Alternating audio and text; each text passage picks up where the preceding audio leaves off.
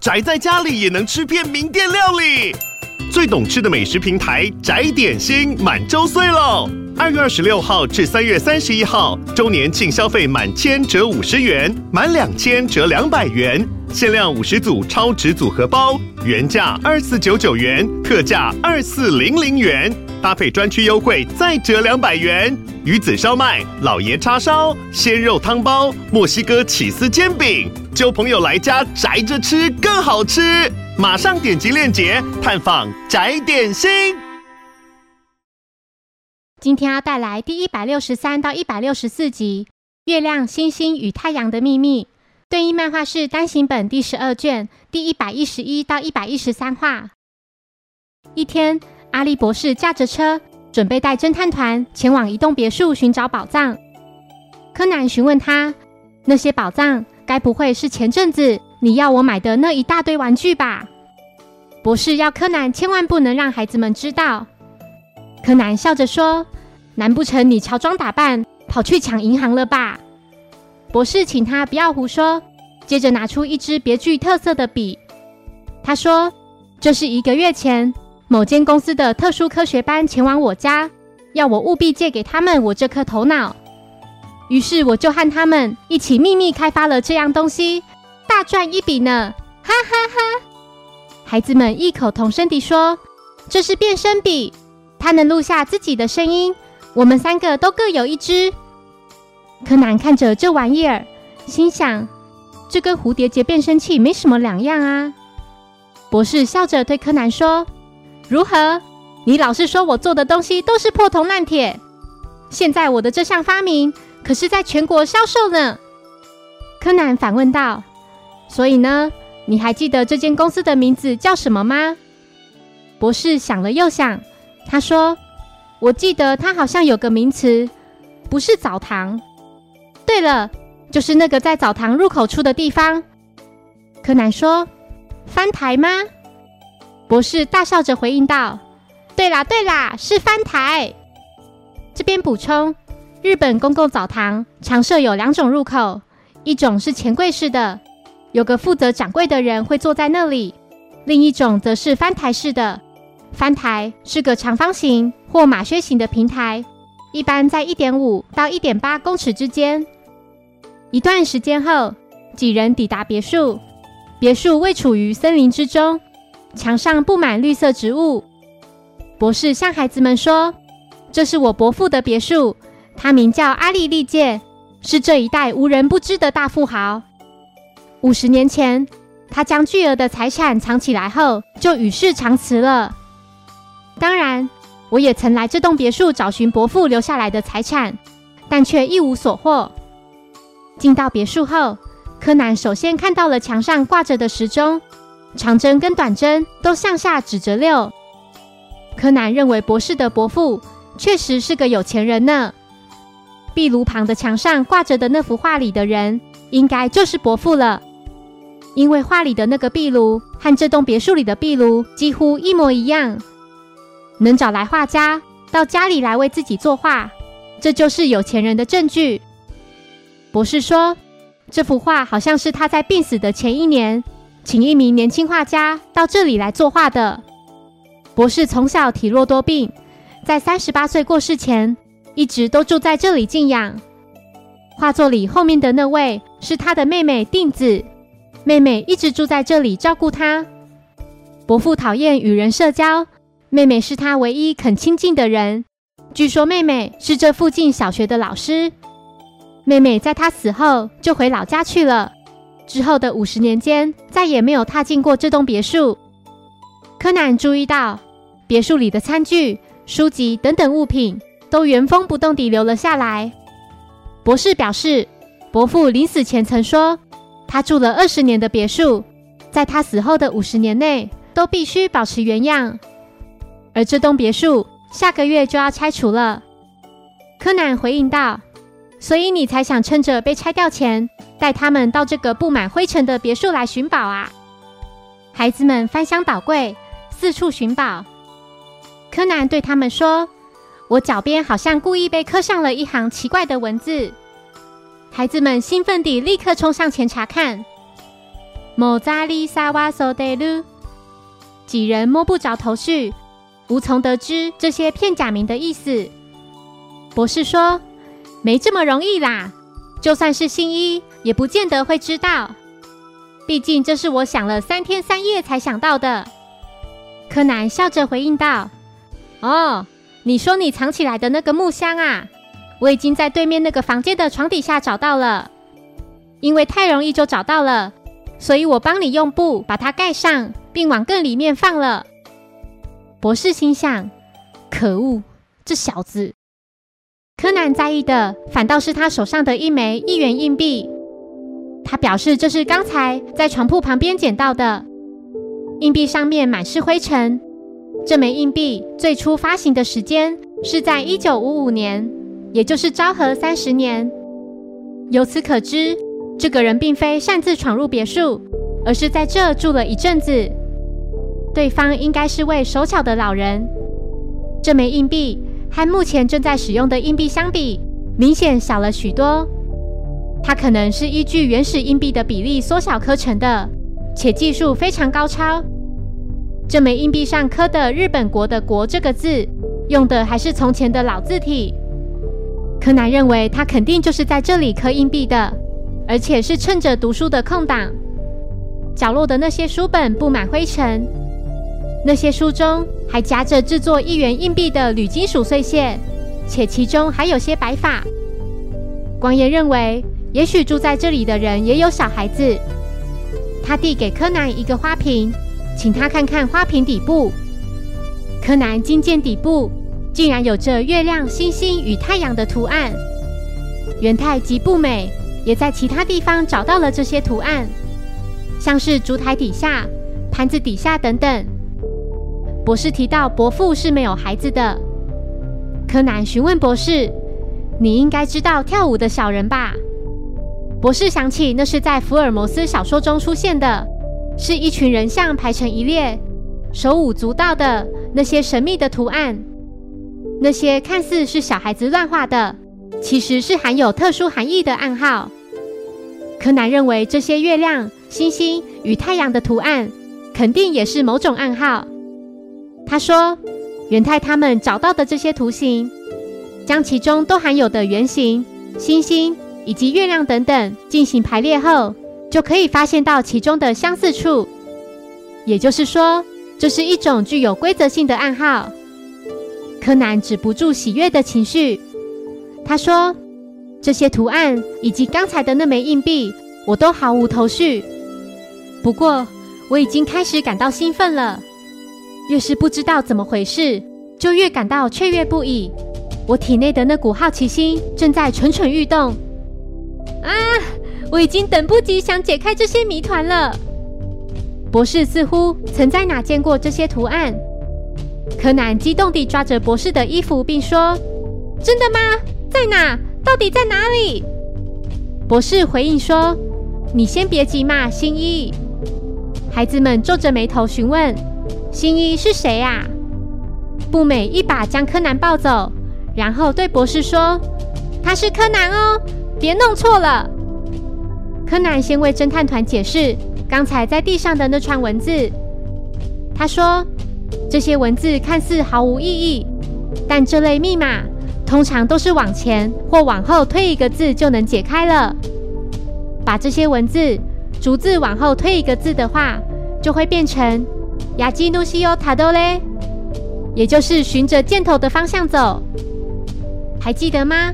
刚进到别墅里。”就有个特别醒目的箭头，也就是墙上的那个时钟。通常时间在六点半时，长针短针是不会重叠的。之所以会重叠，一定是有人故意为之。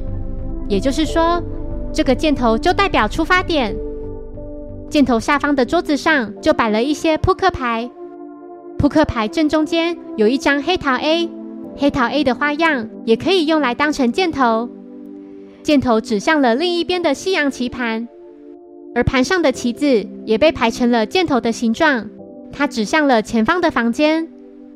孩子们来到该房间后，并没有找到箭头。柯南提到桌子上有三处灰尘被弄掉的痕迹，由此可知上面曾放过某样东西。步美果然在桌子底下发现了一架玩具飞机。柯南说：“如果把飞机放回原位的话，就能得知飞机指向床铺的方向。”博士不解，他并不记得自己弄掉了那架飞机。孩子们在床底下找到了一个大箱子，箱子里放着许多五花八门的玩具，然而却全部都被破坏得残破不堪。柯南说。这些玩具是博士准备的，为了让大家来这进行寻宝游戏，而事先藏了起来。也许是某个人曾进到这栋别墅，在看了博士留下的暗号后，就找到了这个藏宝箱。但在他看了箱子里竟然是玩具后，感到相当愤怒，才把玩具通通弄坏了。那个人会来到这里的目的，也许和那些月亮、星星与太阳的暗号有关系。一段时间后，侦探团又找到了七个还有暗号的物品，分别是扑克牌、法语词典、黑胶唱片、玩具飞机、玻璃酒杯、肖像画，然后是机器娃娃，再加上稍早的那三样东西：盘子、烛台、花瓶。柯南觉得光靠这些根本无法得知暗号是什么意思。如果有类似日记或信件之类的东西能参考就好了。博士终于想起自己是在哪里看过这些图案了，是信件。大约在五六年前，伯母向自己提到，他从十年前开始，每年都会收到一封匿名信，信件全都是用平假名所写的，内容都是些“老师你好吗”或是“请保重身体”之类的。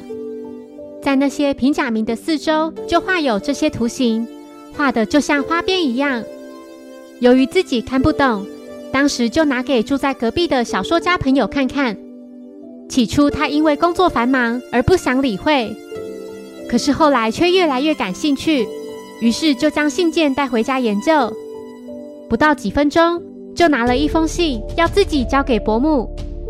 那位小说家还说：“真是太高兴了。”博士就像太阳一样呢，因为你，我郁闷的心情也一扫而空了。柯南说：“没错，那位小说家肯定也知道，这些暗号所代表的全都是平假名。之所以用平假名来写信，就表示周围的图案必须用平假名来当成解读的索要。也许寄件者就是留下这些暗号的人，他大概不想让其他人能看懂这些图案。”博士想起伯母曾对自己说过，有个奇怪的家伙会偷看他的信箱。孩子们对这些图案毫无头绪。柯南说：“只要掌握线索就没问题了。除了黑色的太阳、白色的太阳、月亮、星星，以及黑色的月亮和星星，都是形状略有差异的图案。”柯南询问孩子们，在平假名当中。有哪个字是不属于任何段跟行的呢？步美马上就想到是平假名的最后一个字母，嗯，没错，黑色的太阳就代表这个字。柯南继续说，接下来令人注目的是，所有暗号最右边三个都是相同的图案。也许这三个图案与排列在前面的那些图所要表达的是完全不同的意思。再来是有些图案旁边会有一个小黑点或小白点，虽然还不清楚加在右下角的黑点是什么意思，不过加在右上角的黑点与白点，以位置来看，很可能是平假名的着点跟半着点。同时会有着点及半着点的，只有哈行的字。这边做一下简单说明：日文五十音里包含五段十行，五段是指。R e u a o 五个母音，十行是指十个子音，外加一个不属于任何段跟行的嗯，其他还有像是促音等等。这里只会介绍原作里有提到的。所谓的浊音，就是在平假名的右上角加上两个点点。在日文五十音中，只有卡、萨、他、哈这四行有浊音，而半浊音是加在平假名右上角的圆圈。五十音中。仅有哈行的 papi pu pe po 是半浊音。柯南说：“根据这个规则，最容易解读的是酒杯的暗号。若不看最右边三个图案，在剩下的四个图里，第三个黑色的太阳是嗯，第四个是哈行里的某个半浊音字。孩子们想到这个字就是扑克牌特朗普。柯南看到了烛台底部的图案，如果第一个字是半浊音里的扑，第四个字是拉的话，元太马上说出就是普洛佩拉螺旋桨。柯南猜想。如果这个黑色的弯月是指平假名的 “lo”，最后一个字也同样是黑色的弯月，那这个暗号就是 “pulo pela o milo”，意思是注意看螺旋桨。而螺旋桨上的图案，右上角的黑点是浊音的话，第二个字就是“ bu a b u l a e o milo”，注意看油画。柯南终于明白，这些暗号的意思都是注意看什么东西。只要按照这个规则解读，就能找到某个隐藏起来的重要秘密。步美解读出盘子上的暗号是卡宾花瓶，元太解读出词典上的暗号是唐楼壁炉，光彦解读出机器娃娃上的暗号是 wine glass 玻璃酒杯。柯南在纸上画出了暗号的图案及平假名，完成了一张暗号解读表。这些全都是以相同的规则横向变化，好比说，太阳跟星星周围的凸起部分，依照顺时钟的方向逐一减少一个；月亮也是依顺时钟的方向切掉。至于右下角加上黑点的图，是因为图形不够使用才加上去的。这边提供我另外做的对照图。可以看到左下角这个不属于任何段跟行的 “n” 这个字是黑色的太阳。再来补充原作没有画出来的浊音跟半浊音的对照图，喜欢的话可以自行保存使用。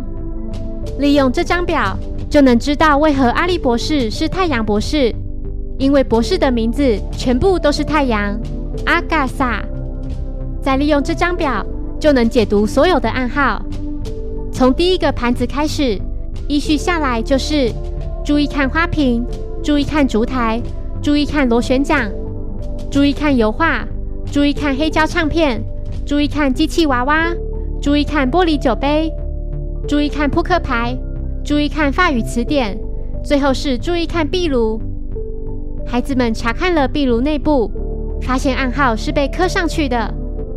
柯南认为这不太可能是恶作剧，但是按照暗号的指示。的确得重来一遍。此时，有名男子在别墅外头徘徊，从窗户观察着孩子们。侦探团协助将所有的东西放回原位，柯南则原地坐下，继续思考暗号。他将放在这个房间里的物品全部画出来，接着依序用线连起来。所有的线条碰巧都交集在房间的正中央。柯南查看了中央的地板。并没有看到什么奇怪的地方。接着，他抬头看向天花板的吊灯，赫然发现连接吊灯的地方有一个沟槽。柯南拿了一张椅子垫高，爬上椅子后，用手转动吊灯。不久后，几人注意到别墅产生震动，似乎是二楼有什么东西掉下来了。所有人立刻前往二楼查看，只见从天花板上垂掉下来一座楼梯。来到上层的密室后，这里漆黑一片，什么也看不见。博士赶紧将窗户打开。柯南注意到地上有一些磕到一半的一元硬币，旁边还有颜料。此时，孩子们吓得大声尖叫。他们看到有具骸骨竟然趴在一旁的桌子上。柯南认为他就是那位曾经在这里隐居的巧手的老人。刻硬币以及画暗号的人肯定就是他。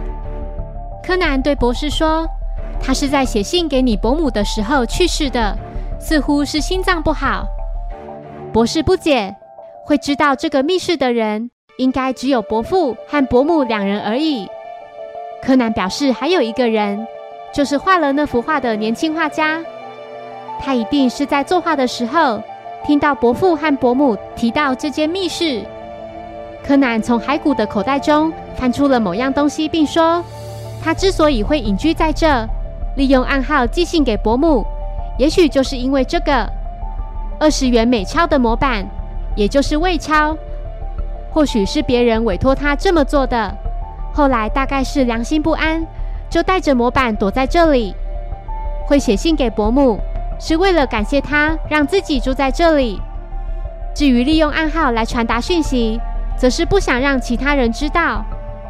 偷看伯母信箱的人，应该就是委托他制作假钞的；破坏玩具的，应该也是同一人。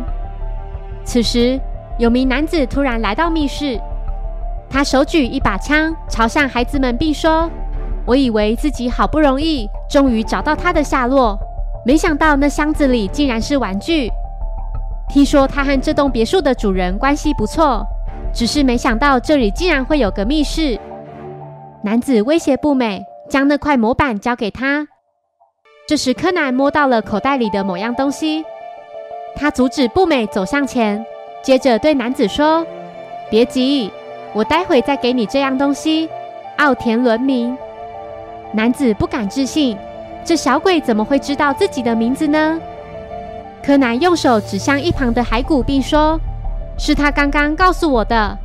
你仔细听，就一定能听到。他的灵魂肯定还留在这里。”奥田觉得太可笑了，简直一派胡言。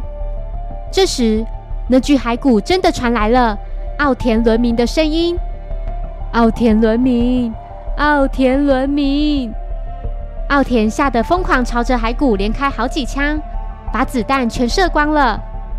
柯南趁此机会，利用增强踢力球鞋将模板踢昏奥田。侦探团吓得想赶紧逃离这里，生怕那具骸骨的亡魂会再次出现。柯南笑称，其实是他用了博士的变声笔，当时趁机录下自己的声音，再以慢速重复播放，会知道他的名字。是因为那名画家用暗号写在了信上。